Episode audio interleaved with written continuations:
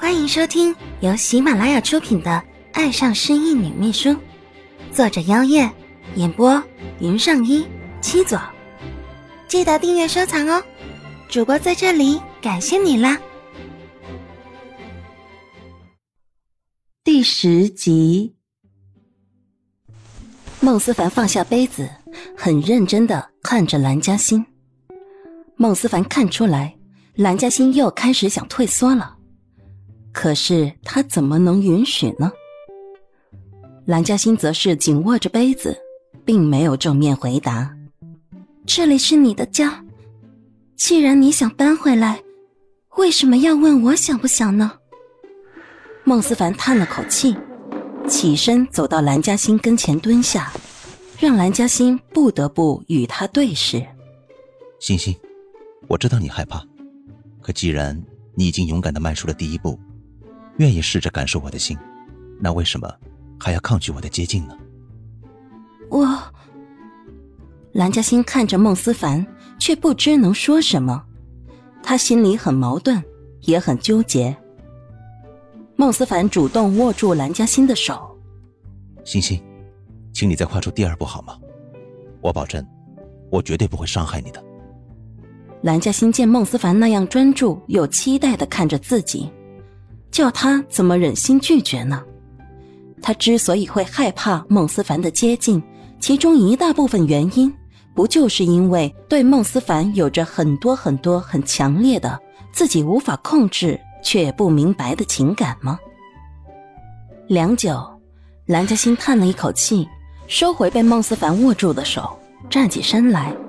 正当孟思凡满心失落的往后坐在地板上时，蓝嘉欣声音不大，却很坚定的说道：“不早了，明天要上班，该睡觉了。”希望，希望你搬回来会住的习惯。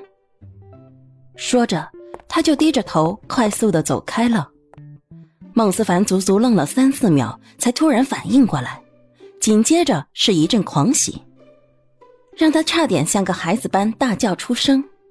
还好多年训练出来的冷静，让他最后克制下来。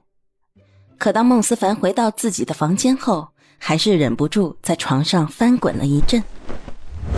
几天下来，两人相安无事。虽然没多大进展，但至少也没有退步。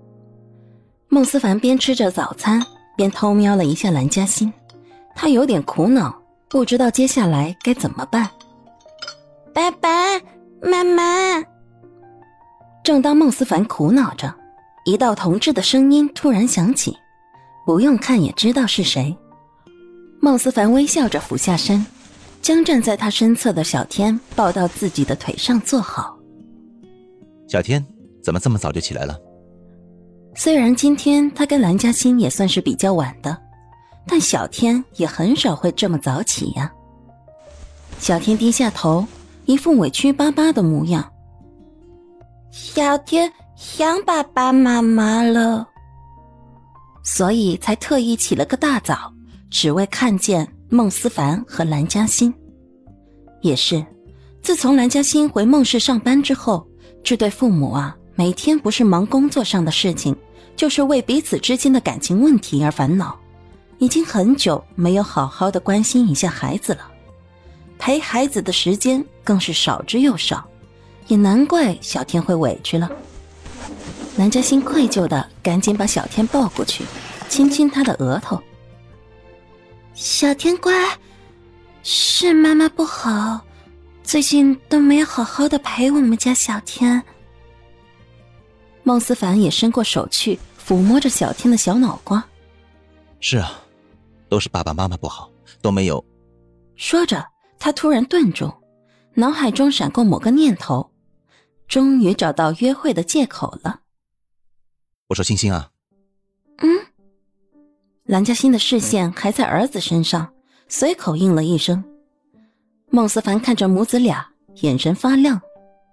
既然咱们俩很久没有陪小天了，那不如我们一起休息一天，带小天出去玩玩，就当给小天赔罪好了。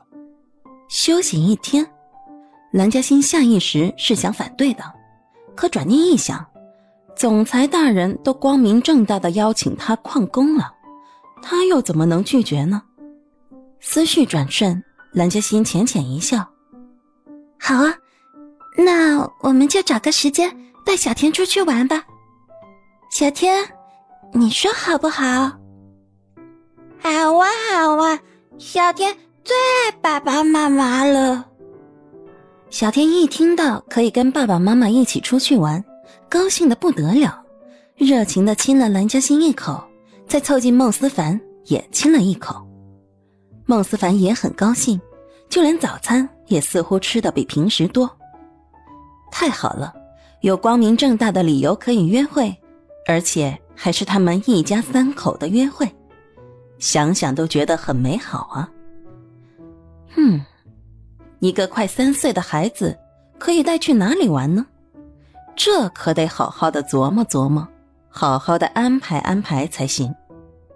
孟思凡兴奋的想着。最终，他决定带蓝嘉欣和小天去海洋公园。他预定了一天的行程，如果玩得晚的话，就在那附近的酒店住下，说不定又是一个可以撮合他跟蓝嘉欣的机会。